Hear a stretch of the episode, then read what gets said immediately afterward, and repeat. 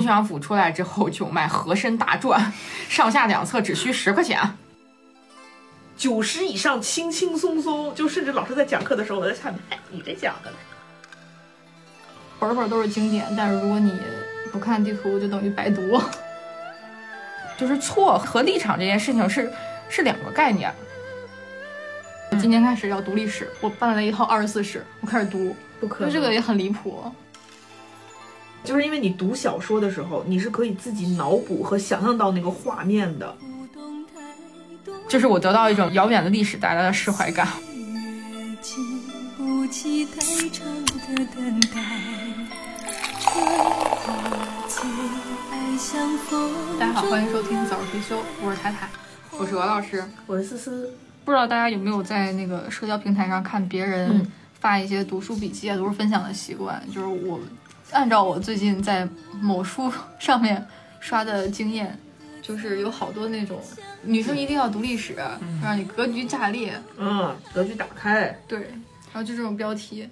标题党骗流量。对，哎呀，我们天天也写标题党，这样这样说感觉有点不太合适哈。是，但是你看到这个标题的时候，作为一个就是平时会读历史的读者，你就会觉得真的我有格局炸裂吗？ 或者说，就是我读历史是为了让我的格局炸裂吗？有这种功效吗？好像没有，好像没有，好像更多的是追求一种这个精神上的爽感。对对对对对，所以我们正好就是我老师和思思都是平时有读历史的习惯的，然后正常我们想来你聊应该这样聊讲，我们好不容易找到一个共同的阅读领域， 大部分时间都没有共同合到一起。很难重叠。比如上一期的金庸，你对看思思就没有看过是，的，是这个话题，就是终于有一个我们可以一起来聊一聊的了。也许我们这个可以聊个两三期。嗯对，哎可能聊是成一个系列了。单本书就能聊一起。对，因为虽然我们都读历史，但是细分还是不一样。仔细想想，好像也没有重合的读物，各不相同。对，所以我们今天就来聊一聊，就来聊一聊读历史吧。就来聊一聊想那么哎读历多史干吧？啥？对，你们都是怎么开始就是对对历史感兴趣的呀？受父母影响吗？我是听相声跟听评书，哦，天哪！听相声、听评书怎么会？就是因为它里面有点讲到典故嘛。不是所以塔塔一个这个九五后，每天听相声听评书，经典呀、那你看京剧的也有年轻人啊，国粹呀、就是听那个刘宝瑞的单口相声，你听的还是刘宝 瑞。对我可喜欢他了。我小时候就是听他的单口啊、不是，那你怎么接触到这些相声评书的？对啊呀、电视上有那个中央台的《快乐驿站》那个综艺，你们知道吗？就是会播那个动画版的相声，哦我们都看《快乐大本营》，都看的呀。但是你这个就是也会看，然后它就有一些相声小品的那个改编。嗯，东北人嘛，就是怎么可能不看小品不听相声呢？咚咚咚，地地地了，原来是地域特色。对，所以就是很喜欢听那个刘宝瑞的相声。然后他、他的相声，我记得有一个是叫《官场斗》，嗯是讲乾隆年间刘墉跟和宰的，就是一个满洲堂，哦一个那汉不中是宰堂相刘罗锅吗？对对啊，就是那个讲他们俩的故事，然后还有一个是谢学士，讲明朝那个谢晋，讲他的故事。我记得印象特别深是谢晋小时候，他们家对面住的是一个丞相曹丞相，然后他跟人家就是各种砍，各种就是作诗讽刺人家或者怎么样。然后里面他有一次，人家说人家是个一品官嘛，就是一品什么什么，他就说我也是一品。人家问说你是一品什么呀？他说我是一品豆腐房少掌柜的。 我觉得很有意思。包括后来听评书，就是单田芳的呃《三侠五义》啊，然后《隋唐演义》啊，就这种，然后会接触到一些，就是从这种历史人物的故事接触到读历史，这种历史。这么说，我跟塔塔经验有点像，就是我听的不是大师的相声，哦听的是我爸的，因为小的时候经常跟我爸就是。去吃饭嘛，然后我爸有一群朋友就特别喜欢历史，他们是嗯专门研究这个战争史，特别喜欢哦讲抗日战争的那些故事啊，嗯什么第几纵队啊，什么第几军、第几师、第几团的。嗯所以我小的时候就跟他们吃饭，就老听他们讲以前那些长征的故事呀、什么打仗的故事，他们经常有争论、啊，就是说你这个不，你这观点不对，你嗯这个不严谨你这个不严谨，我告诉你应该是这么一回事儿。嗯然后呢，就是在那种熏陶下，我就觉得这东西特有意思。然后包括那个时候有很多的影视剧，什么雪豹啊，嗯什么么，还有那个就是亮剑黄海波当时演的一个永不磨灭的番号，哦他们都是那种轻喜剧向的抗日抗日战争嘛，所以我就特感兴趣。然后后来我就跟我爸说，我说爸爸有没有什么历史书你给我？我说你每天听你讲特爽，你给我推荐一套。后来我爸直接扔扔给我一本《长征》，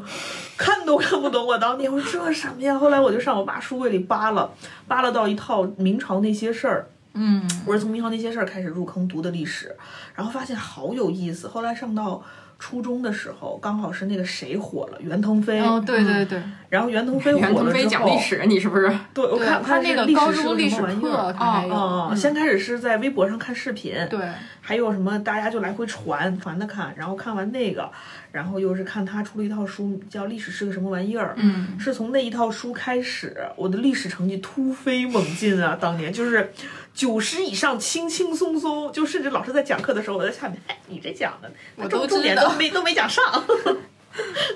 对。嗯那鹅老师呢？就是我就有年代感了，我是从电视剧开始入坑的，就是我小时候的，哦我小时候那会儿，那个九十年代的时候，各个地方台不都有自己的那个，呃，叫录像频道。就是它会连轴每天放那个电视剧，哎，你们都没有赶上了，后来那个就没有了。我们赶上的都是满天放那个《西游记》呀，对，然你们后都是那个时候了。上一期我们讲金庸嘛，那个年代就是武侠剧非常非常的多，嗯我看了很多各地的武侠剧，不仅是呃 TVB 的，然后甚至有台湾的，台湾拍了很多武侠加这个野史，就是历史综合到一起的那种。嗯，嗯，然后还有那个新加坡的，你们肯定新加坡哇，你们肯定都没有看过。没有，新加坡那会儿拍了很多武侠电视剧，嗯，我记得有一个是讲那个唐朝的那个安史之乱，我们那会儿看的时候它叫《昆仑奴》，但其实另一个名字叫《大唐传奇》。哦，这个嗯看名过字，但是这个名字听上去就是很套路了。对，他是那个从唐朝中期安史之乱之后被奴役的昆仑族人，然后他的这个流浪的这个部落里面发生了一系列的事情，然后但是他是。就是武侠，然后有这个大的一个历史背景，然后也有感情戏的这种。嗯，小时候那个地方台经常播这些，所以我就是从这些开始觉得历史很有意思。当然，我肯定觉得是那个古代史很有意思啊。嗯，对，就全部都是这种呃这种剧。当时这些剧编的都非常的那个正史和野史掺杂到一起，嗯、你完全就辨别不出来。后来那个我就是上开始学历史的时候呢，就想从那历史书里面去找一些我看过的那些片段有印象的东西，然后发现讲的都不太一样。 最有意思的那个里面，那个台湾之前有一部剧叫《雍正小蝶年羹尧》，然后写的是一三角恋的故事，就是雍正小蝶年羹尧他们三个之间三角恋的故事。就是小蝶成为了雍正的后妃，但事实上她跟年羹尧对对类似于哦有一点这种的儿对对对哦 但其实就很扯，啊因为那个小蝶这个角色应该在历史上面，她是年妃， 年妃是年羹尧的妹妹。妹妹，嗯对啊，嗯，所以她这个就野史串的，但是当时很火啊，这这种剧，然后全都是这样铺我天盖想看一地下。了，听好完我多看那了个很多清嗯宫戏啊什么的都有这 种乱嗯演摇滚呀，然后大对月儿啊，对对对对各种情节。对那个我也看过多尔衮和大玉儿的那个。后来还有很多青川剧，当年也是啊很火的。嗯那个时候也是因为看那些剧，后来又了解了一部分清史。当然，更多的 我觉得是那种八王夺嫡、什么后妃史这种特别精彩，特别精彩。嗯，嗯，后来上初中的时候开始学历史，就发现，哎，古代史讲的好少啊。嗯对，基本都是讲的是近现代史，然后讲到古代史的部分也都一带而过，跟我讲那些都没有什么关系，跟我之前看的那些，然后我就去翻一些书，当然也看过明朝那些事儿了。我们终于有一本是我们三个人都对看看过过的，的，当时那些书其实也很杂了。嗯，我小时候你也不太清楚说这些书是是不是正版、盗版、伪书这哦些对对概念的。对我还看过一个呃有意思的一个书叫《萧太后传》，然后这个是我后来那个长大学历史之后，我再去往回去想起来这本书，然后往回去找的时候，我发现我这个他这个写的吧非常的架空，就是萧太后到底是什么地儿的萧太后都没有。合着是个小说。对对对，是那种类似于小说架的空东小西。说 嗯，小时候很多这种地摊儿小说，地摊儿文学。 对，还有那种特别大厚本儿。我记得刚开始看那个《明朝那些事儿》的时候，然后呃有一次在书店里面看到一个特别大大开本的书，叫什么《明朝十六帝》，就大概这种名字。然后我就买了买，我就发现里面都是这个皇帝给你百度百科列一堆，那个皇帝百度百科列嗯一堆，然后后面那些你都不知道是真是假，特别厚，就感觉好多这种坑。然后小时候出去玩的时候，去嗯那会儿来北京去走访一些名胜古迹，然后就去那个恭亲王府嘛。嗯恭亲王府出来之后就卖和珅大篆，上下两册只需十块钱，哎呦，真我便宜，就买回去了，怎么样？阅阅读体验如 何？挺好的，就纸太烂了，那可能就是个盗版书，它就是个盗版嗯盗版书书。啊，嗯我以为是野野史集子。杜撰的哎，就是野史，肯定是啊，内容就是野史集子，嗯，就是各种好玩的东西，给你神神秘秘的那些东西串串到一起，哎，但是恭亲王府我前两天去，我是请了个讲解，哇，讲的真好，比自己逛要知道很多。就是我印象特别深刻的就是他说那个雍雍正家的那个回廊的那个门啊，一敲都是空心儿的，说当年和珅就在里面藏钱。哦啊。哇！我当时觉得有点东西，有点东 西。每一个导游都讲这个。我当时去的时候，那个呃导游也是讲这个，是在里面藏嗯对钱。然后还有说说和珅家的任何一条拿出来都够他砍头，所以就是和和珅这人活得特别明白啊，就活在当下，就是说反正一条都是死罪，那不如就多几嗯条，所以他讲全是各种的借阅。嗯，哎呦，我感觉这人活的真是太通透了你。是不是听完他讲完，一出来就想买一本《和珅大 对，传就》？觉得和珅真是厉害，就所想以人研家就究他。就人就很牛逼啊，就在那门口儿，就是那你出来之后就得点对点销售，对来一本儿，对，那个情绪已经到那儿对了，不买都不合不买适都对是。对，可惜现在没有了，要不是十块钱，我肯定也来一本了。哎，是我到现在还保存着呢。 然后我小时候还看，他还看那种那个什么，呃，世界未解之谜，多少个世界未解之谜，上中下三册，厚厚的一套。然后也是那种现在看印的特别烂，就是盗版书嘛。然后图都是糊的，然后字儿还是透的那种。但当时也看得很开心。对，哎，我小的时候还有一套儿童读物叫《国家宝藏系列》，嗯，那个书一一口气出了好像二十几本还是三十几本，嗯，我是单本单本买，但是我就挑我感兴趣的，因为它会讲不同的朝代嘛，嗯。哇！我就记得我当时是，就是一开始是特别爱看那种考古的纪录片儿，然后就就就挖人老挖骨头啊，不敢看，感觉特有意思。先从那个期那个入门，然后后来《国家宝藏》那一套书，其实专门就是讲这个的。然后专门就就记得，就我现在记得清朝的那一本书特别印象特别深刻，就讲了什么慈禧呀、乾隆啊、康熙啊、康乾盛世，然后巴拉巴拉很多基础的一些知识，我全是从那本书里来的。然后当时看完还得给我姥姥，我姥姥边做饭边给姥姥讲一遍， 觉得特有成就感。从小就有当主播的潜质，是 吧？每天 就给姥姥说：“姥姥，你知道慈禧太后怎么怎么怎么样吗？”姥姥啊，什么你讲？姥姥在那儿做炒菜，菜呢我在那儿给你讲。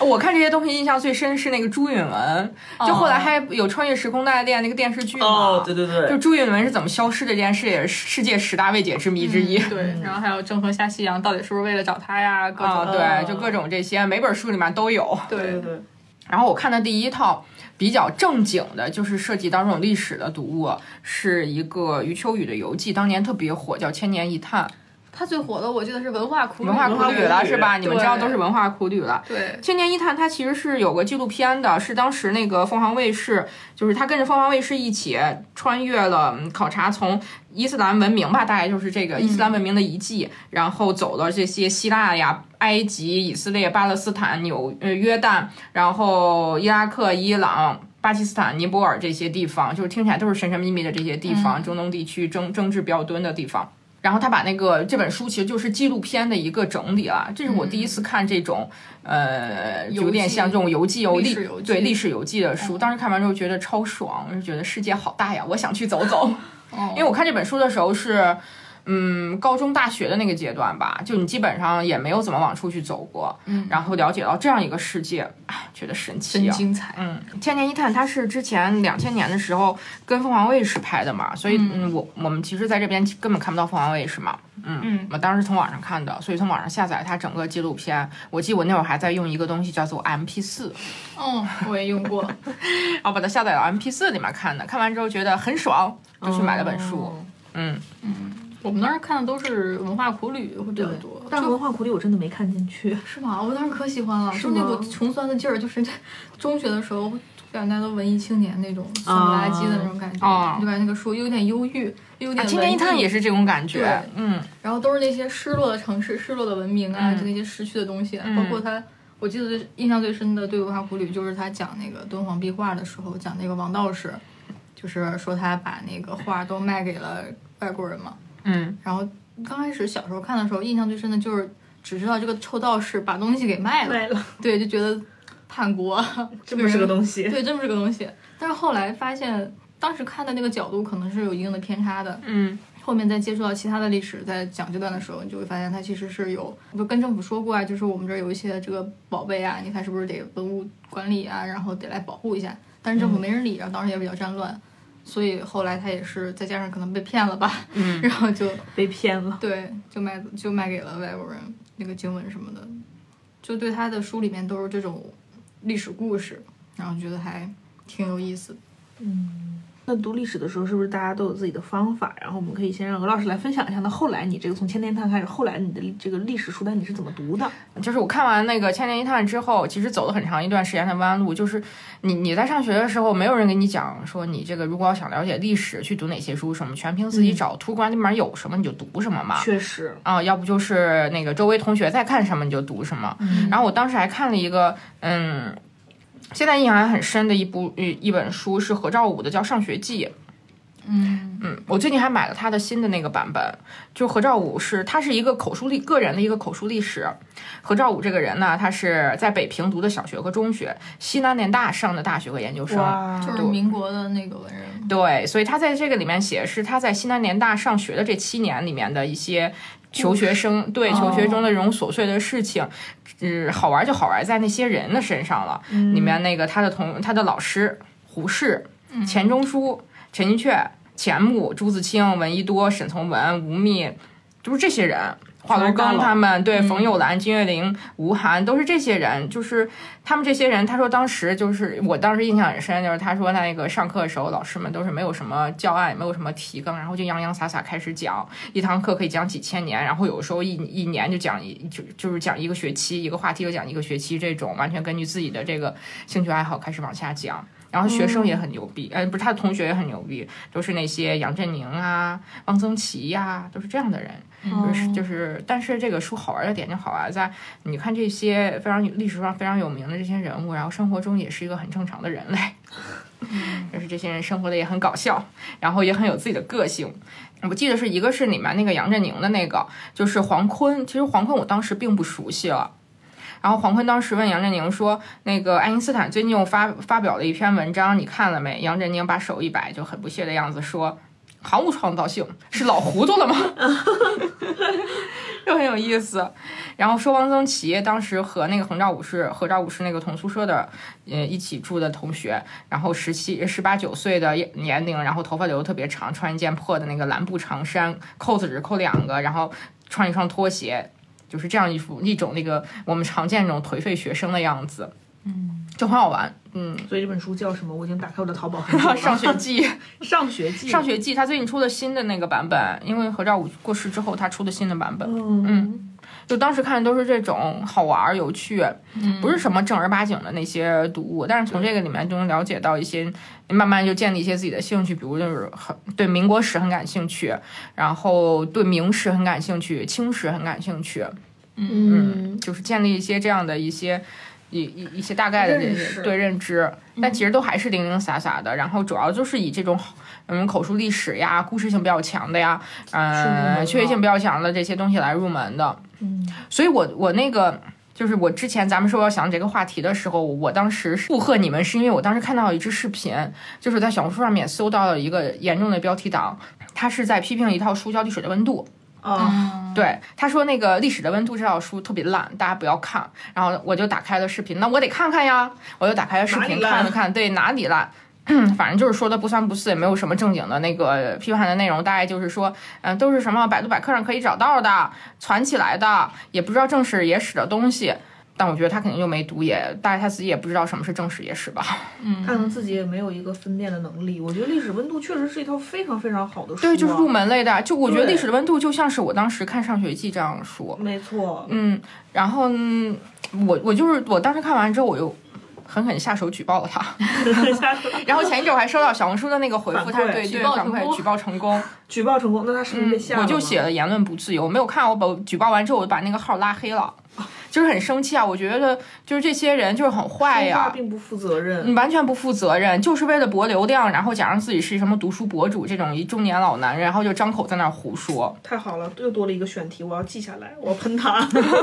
就我很讨厌这样的标题，就说什么什么书不值得读的那种。之前是有一个 UP 主，嗯，B 站上面的 UP 主是一对清华的那个夫妇，然后他们也说以宝妈宝爸的这种身份自居嘛，然后他中间做了一个嗯、呃一期读书类的，就是说这五本书不推荐你们读，然后他推荐他说的这五本书都是什么断舍离，那我 OK 啊，断舍离。嗯确确实是，你也不能说他不推荐读吧，啊但如果有这是个能力的话，你就不需要这本书嘛。对、嗯，对，是但是但是我觉得你这样讲呢，我听起来也 OK。嗯，乌合之众，我就要 say no 了。嗯，然后就讲了一本《失去奥风经济学讲义》，就是这些人，这些人，我觉得就是他就是很坏，就是觉得自己有这样的身份，我就可以张口胡说，就是你可以和就是别他人可以的。凭着自己的喜好去胡说。对，就是你可以和别人的这个意见，或者在某些观问题上的关键看法不一样，立场不一样，但是你不能说他是错的，就是错和立场这件事情是是两个概念。没错，你就不能张口就说，你说那个馒头大师在写《历史的温度》的时候，没有分清正史和野史吗？那怎么可能、啊？他就是会有一些这样的这个这个批的点，我就觉得很受不了。然后说这种东西像百度百科，那我就请他去看百度百科，能看到这些东西吗？ 真的是啊，而且馒头馒头大师他在写的这个东西的时候，他每一个上面下面都会有引用了什么什么什么什么什么什么，就全部都是有引用文献的。是的，嗯他写的还是很认真的。他每一本书后面都有他的引用资料，而且他是他资料的整理能力，我觉得很强。有的时候你可能要东搬一本书，西搬一本书，你才能拼成这么一个完整的人物。但是馒头那套《历史的温度》好就好在，他已经把你需要的那些点和精华全部都揉结到了一篇文章里面，所以读完那一套，基本上就是。近代史的框架、近代史的重要的事件和人物，你几乎就都了解了。嗯，只不过是说他的写法上面确实很叙述性很强，因为他之前做记者的嘛，所以他的那个写法很会抖包袱，很会讲故事。没错。这个就像是我前两天看那《个《人类群星闪耀时》茨威格的那一本书，然后大家对茨威就是历年来大家对茨威格的评价也是会这个样子，他觉得说，太浅，嗯，太浅，你像讲故事，然后觉得说你这个东西是不是有还原历史的客观性，杜撰的成分对，在啊是不是有很多你想象的东西在里面？但是茨威格其实他对此的回应就是说，他说历史的这个东西就是在讲人，没错人就是在讲人，在讲人性。那你讲人和讲人性的时候，我觉得他他说他觉得他用这种描写的这个心理活动的这种这种手法嗯方式和手法，就能够体现说人在历史面前的一些思考和他行为的复杂性。嗯嗯，确实是这样。我觉得这个就很像，就是我后来为什么特别喜欢读历史，就是因为我觉得历史其实等于就是故事。人们之所以就很多的大众读物也好，很多人可能开始入门去读书，都是去读历史。为什么？因为我觉得历史就是故事。嗯，那么在这种故事的形态下，我觉得有一种特别特别适合大家入门的那种历史读物，我觉得就是历史小说。对，嗯，对吧？就因为历史小说它本身就是历史上的真人真事儿，但是是拿你更容易接受、你更轻松的方法去给你灌输，这到底是一段怎么样的历史？甚至我觉得那个呃之前有一套是那个二混子的半小时漫画历史，它是有嗯各种嘛，半小时漫画中国史、半小时漫画世界史，嗯然后甚至后来做了一些细分的什么科技史，然后哲学史这些这经些，济学，我记得还有对对对，还有一套经济学的这个。我当时那个休产假的时候，就把这一套都看完，也不费不费脑子，发现还挺很好玩的。它以一种很轻松幽默的形式，嗯，然后给你把那个历史整个大历史整个过程串起来。就是你你以前读的时候，像我以前读这些书，其实都是很散的，就是这样这个讲这个时期，那个讲那个时期，这个讲那个人物，那个讲那个人物，你完全没有一个很立体的一个概念。尤其是那个我们当时做那个高考的时候，不是老师很强调说，让我们拿一个本子，然后写画出来。这个时期里面，中国发生了什么事情？它世界上是什么事情？你要做一个中国史和世界史的一个对比，对比嗯因为当时那个文科的时候，你文综考试历史最后那个它文综卷最后有一道大题，它其实是综合，就是历史、地理、政治都会包含在里面嘛。它有时候就会涉及到这些，你你需要去发散，你需要去知道说你在世界上这个世界史发生这件事情发生，一战这个时间里面对应的是中国是。我们是什么样的一个时间范围？这个是要有一个对应的，然后你才会有一个立体的看法嘛。然后那嗯个我当时那个闲散时间来看那个混子那个漫画的时候，其实就达到了这种效果，就是把很多东西串了起来，然后它在里面也就很好玩，很轻松，很好玩。然后我当时看完之后就觉得说，嗯，我我想把这套东西留给我儿子，啊嗯我就给我儿子搞这种历史入门，还是很拿这个东西还是很不合错适的。的，嗯所以他我的胎教已经是了。对， 所以我觉得他这个书的话，畅销还是有畅销的理由的，就是小朋友来读这种书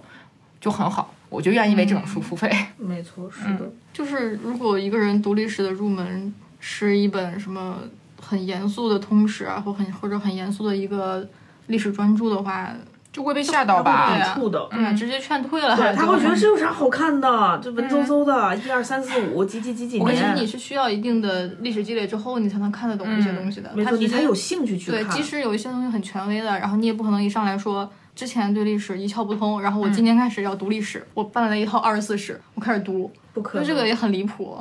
我还尝试读过《史记》呢，我尝试读过明史，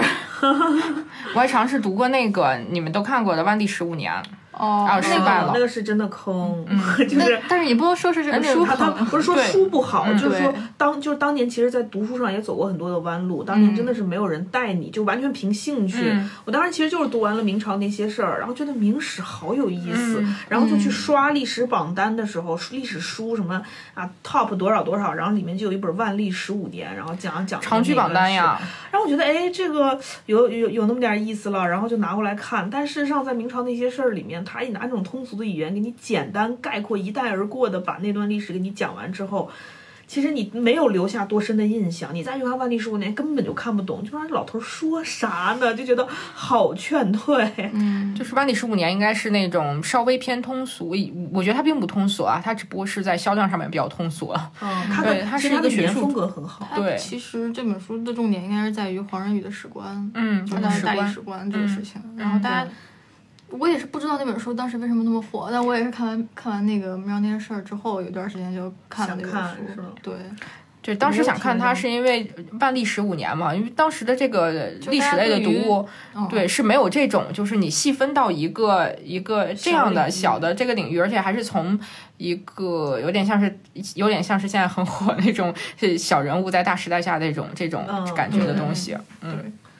他的视角是挺独特的，但是嗯我觉得你对那段历史不是特别的熟悉的时候，其实是看不对懂的。所所以我嗯觉得读完明朝那些事儿，最应该读的历史小说就是张居正，真的很好看。我也是最近才开始就是重看张居正，因为以前其实我对历史小说是没有概念的，因为我以前就觉得历史嘛，应该就是像明朝那些事儿啊，或者像那个。呃，就是就是历史的温度啊，这种他直接给你讲述。但是我后来就是无意间，也是在重读明朝那些事儿的时候，读到张居正这个人物，哎然后刚好我那段时间在刷毛讲系列的小说，我就看毛讲里面有一套叫张居正，然后我就说这啥意思？我以为是传记来，所以就拿回来看了一下，然后去查了一下啥叫历史小说，哦才明白过来。然后所以张居正那一套，它不是四卷嘛？嗯，他的第一本其实就是把明朝那些事儿里面前面就是高拱跟张居正缠斗的那一段儿，给你完整的叙述过来了。而且看历史小说让我重新 get 了一种爽点，就是因为官你场的对，就是因为你读小说的时候，你是可以自己脑补和想象到那个画面的。嗯，然后我在读张居正的时候，我就直接就给自己就是完全特别有那个画面感，就特别爽，你就感觉跟着这个人一直在不停的就是往前打怪的那种感觉。哦哇，就感觉好有意思。然后现在看到第二卷，它后面应该就要讲万张居正实实施的这种各种政治制度。其实，在明朝那些事儿里，可能就是四五页啊，嗯十几页就给你讲完的一段事儿。但是小说它真的是事无巨细给你去编排，包括他讲那个冯宝的那些形象啊，好有意思。然后我决哦板定儿，对对对，就是就觉得看完这一套书就可以继续去再看一下《万历十五年》，应该会就是好一些连嗯连连着去阅读，应该会更能体验到这本书到底好在哪儿吧。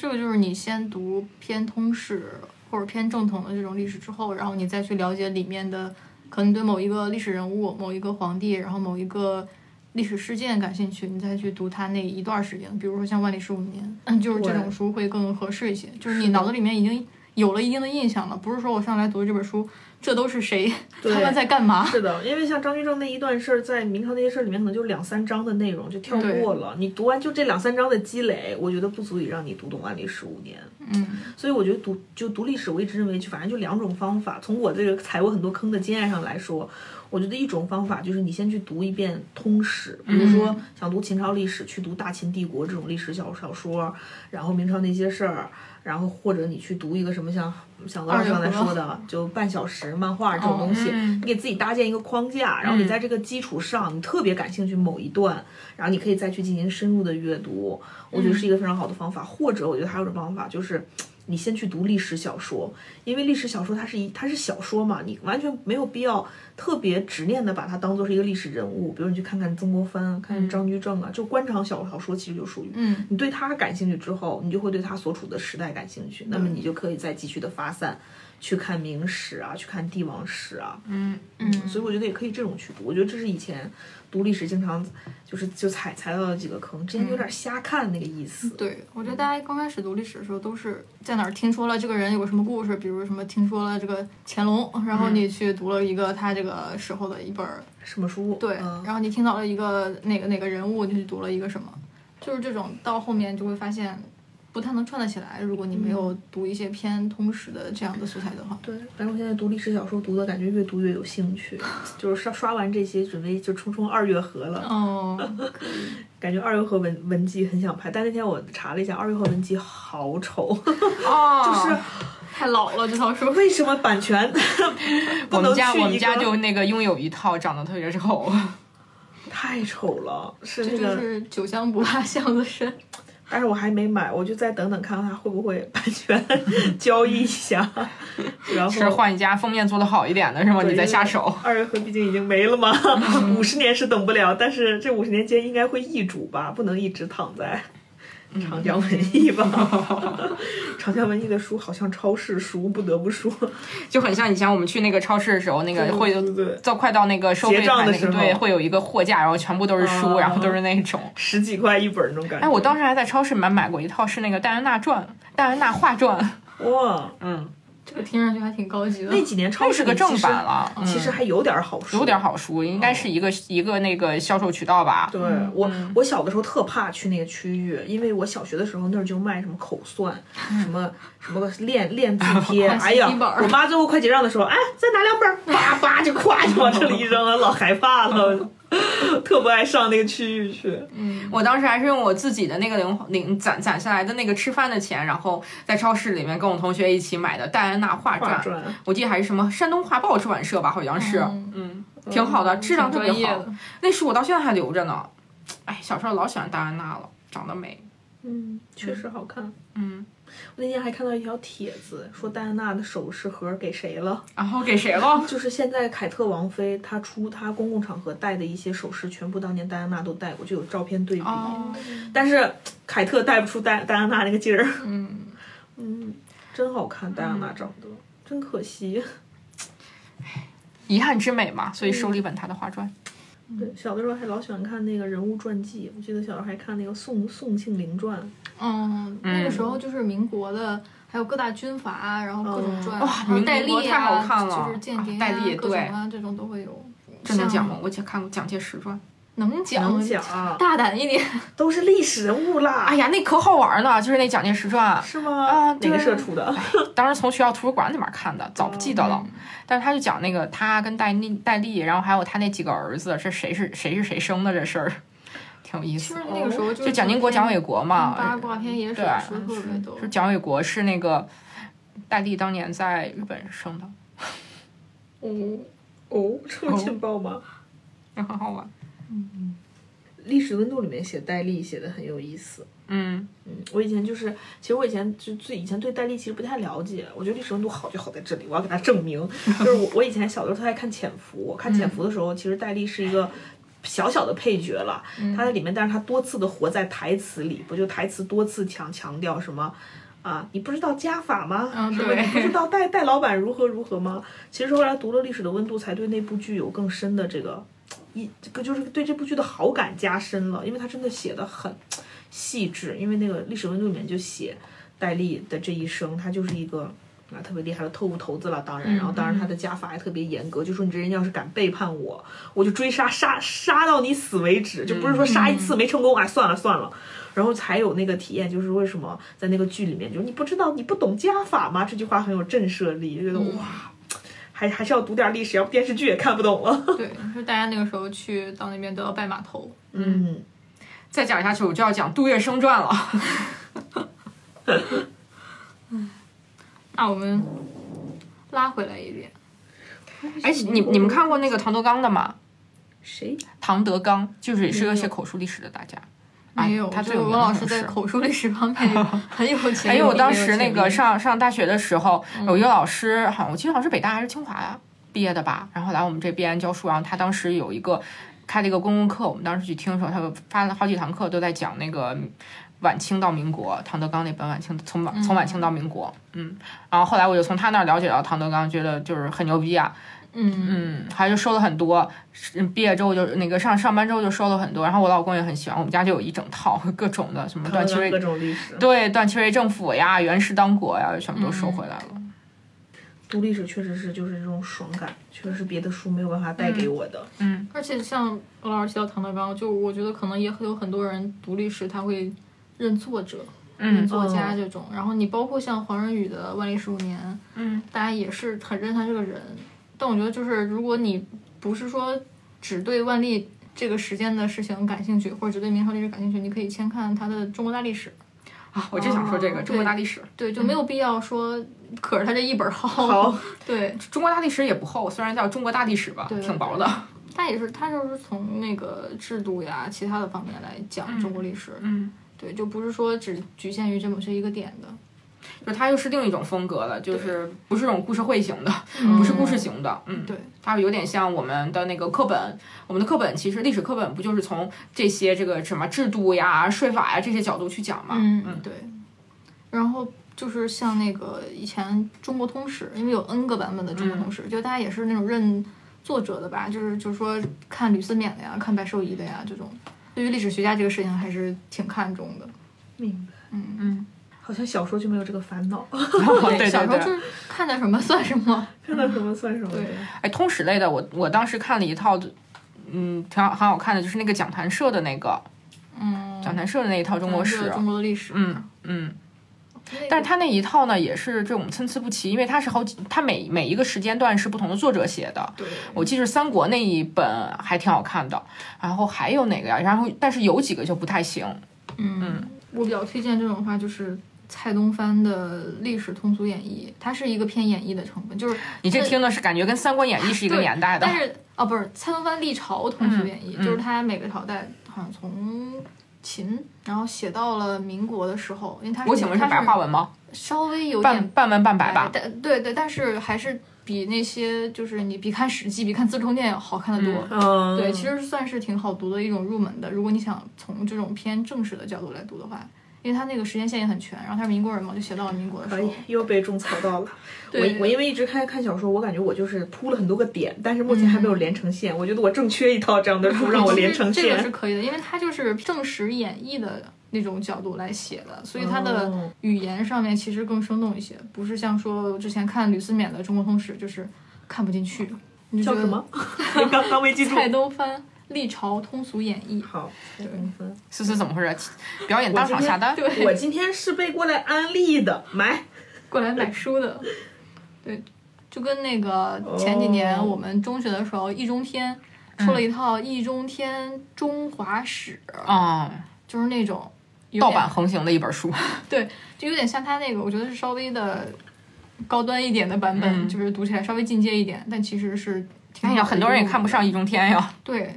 这个就是你看从角什么角度看嘛。如果你是一个专门研究历史的，你对确实没必要看他这个，嗯你最多可能是看看他怎么来讲述的。然后你可能看的时候你就说，哎，这不对，这个讲的不够深，这个这个怎么样？嗯，就会有很多毛病对挑出来。但我们只是作为一个非常普通的历史读物的读者，嗯甚至说还不一定都是读历史的。哎，我最近在看的一个是那个，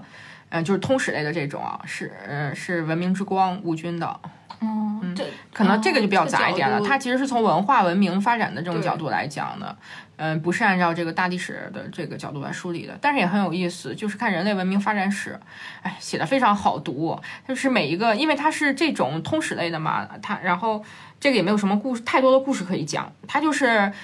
按条按线的往下梳理，中间都发生了什么事，然后到什么时阶段有有有什么东西出现呀，各种的，反正还挺有意思。关于宗教呀、文化呀，各个方面嗯的发展，人类科技的发展。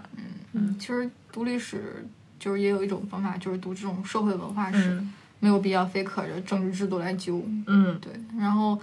嗯、有一些那种也不能说算是地方志、城市史吧，就是也是从这种历史文化角度，他会讲那个城市的。我最近读的就是那个《说扬州》，嗯，那个作者叫安东尼，有一个外国人起了一个非常施假华一的的中国国名字。对，就外国人都喜欢起这种名。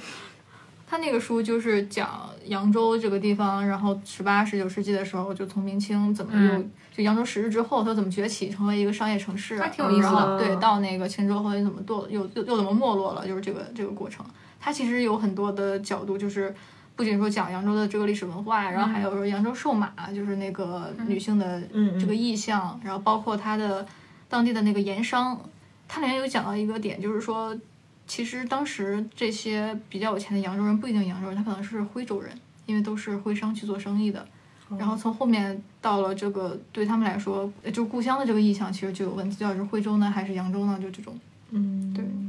这个就是可能局限于一个城市。比如说，如果你对哪个城市，你像你看像西安呀、南京啊，然后北京啊这种就是古都，都还很有的写。嗯对对对，有很多这种城市，也有很多跟它相关的历史书可以看一看的，就相当于读历史的时候一个比较小的一个角度。那我觉得读历史的方法也有很多，也有很多种，对确我们实大家都不一样。从这种地方志入，地方志还真没尝试读过。嗯，地方志的话，我我觉觉得得主要还是更喜欢看兴趣，对对对，你看你感不感兴趣嘛？因为你觉得这个然后城市就是爱的深沉。对，或者说就肯定是自己能读得家下乡，去然后你可能会更想了解呀、对这种确都会实有，嗯，包括你生活的城市这种。嗯，就是我以前踩过，以我以前读历史踩过的一个坑，就是说读那种历史笔记的书，然后不看地图，就比如像《东京梦华录》，然后《洛阳前湾记》，还有《扬州画舫录》这种， 嗯，就是本儿本儿都是经典，但是如果你不看地图，就等于白读。确实，而且最近很多书很贴心，它会附赠那个地图。对，其实就是读历史的话，很需要你这种对于这个城市嗯啊，对于这个地理的那个空间感呀、架构感啊这种东西。尤其是我想到一个时间段，嗯就春秋战国时期，哎啊，对。哦其实就这我种其实我当时就嗯想，如果大秦不统一六国的话，我们今天的中国就像欧洲一样，对全是小国全。是小国。那今天我我们可能生生活在燕国， 对， 那小国也有小国就是小国好好啊，玩的小地国方，妙啊。这就跟每个分裂的时代的历史都是那种很难去记它的地图的。那个五胡十六国的时候，嗯，嗯，然后各种分裂的时期，每一个城市的那个地名的一个演变，都跟这个对有关系。，而且我现在发现，就是历史好了之后，生活里有很多乐趣。嗯就是我最近因为很爱玩很爱玩桌游嘛，最近出了一个新桌游是战争史，它是直接推演二战的。嗯然后那个，因为我有一个桌游同号群，然后他们在里面说这新的游戏，说这游戏玩九个小时都没玩完，就是你要掌握了基础的历史史，因为它讲的其实就是东线，主要讲的就是那个呃诺曼底登陆啊这些历这些这些故事，然后所以你要去整个推演整个欧洲的战战场，你要当那个指挥官，嗯，然后他们就会因为每个阵营会有自己的技能，那你每个阵营其实就是按照历史上的真事儿。来写的嘛，所以你就有、和哦那你就个有一周些兴国对你就会有一些这个技能，然后嗯所以就是看怎么样二战德德军能反败为胜那个游戏就很有意思，嗯所以我现在觉得战争战争史其实也挺复杂的，嗯，就是单每一场战役都能单独拎出来，感觉能写一本书。嗯，那哎，就我最近读了一本很好玩的书，非常薄，嗯是那个读客啊、读库的嗯，那个小的那个薄本，就他每次订你读库的那个，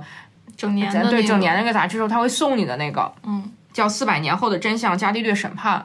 伽嗯利略审判，对，它其实就写的是伽利略审判，这角度很有意思啊。它不是从这个整个对伽利略这件事情上是正义的还是不正义的啊，它嗯就是说我回到的，我我要回到当时那个宗教审判的这个。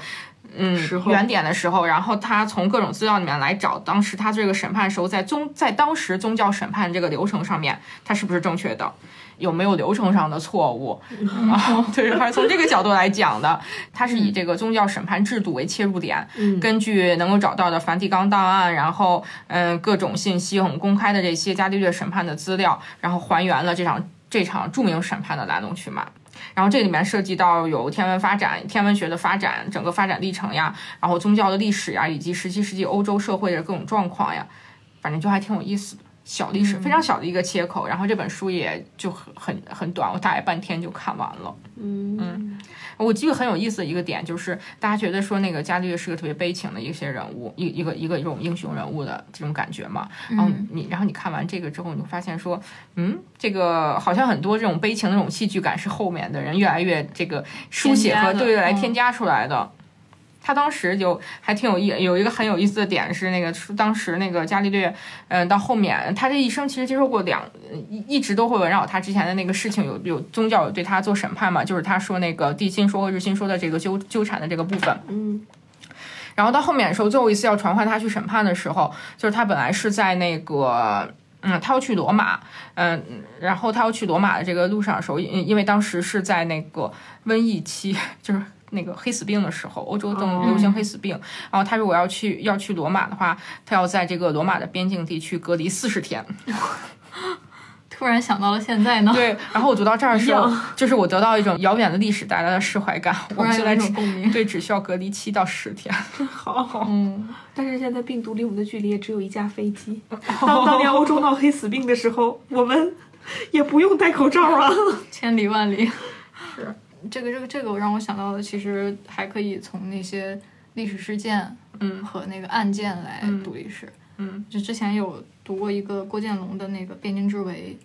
哦对那个很厚了》，，对，那个是很厚，但它其实也是只从这个靖康之难的这个角度来讲的，就是嗯它结合了宋辽金三方的这些资料，然后还原了这个事件，就是嗯就我觉得这是也是一个读历史的一个角度，然后还可以看那个《天国之秋》，嗯哦就是讲太平天国的，还有《午夜北平》。《午夜北平》这个书其实还挺有意思的，像是看一个侦探小说的 感觉。它就是那个北京民国的时候，一个一个悬案的那对种，对对，嗯是这种角度来是讲。当时那个魔咒做的。嗯，哦，然后我们不是有一套游戏书是跟那个改过来的，魔大魔术师天气哦，大嗯魔术师，是跟那个改过来的嗯。嗯，这我还真不知道，我也不知道冷知识，冷知识了是吗？ 对，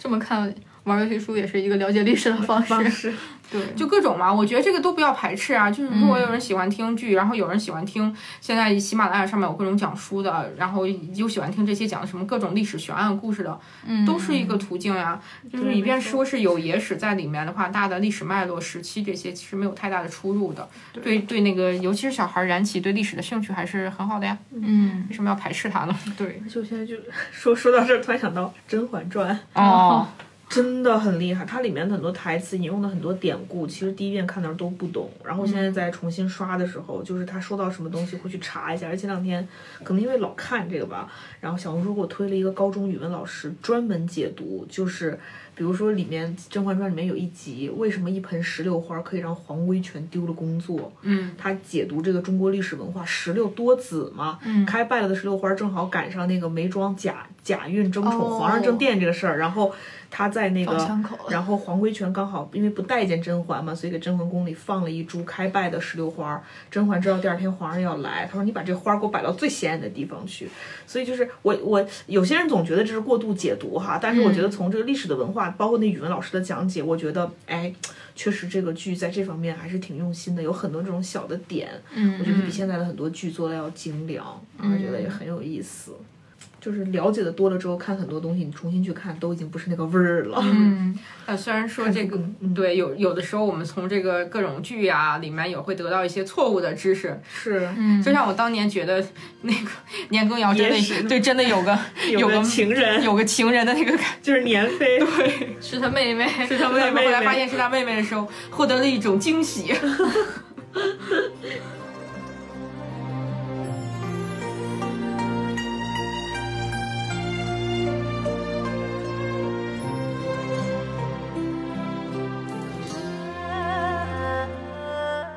黯淡了刀光剑影，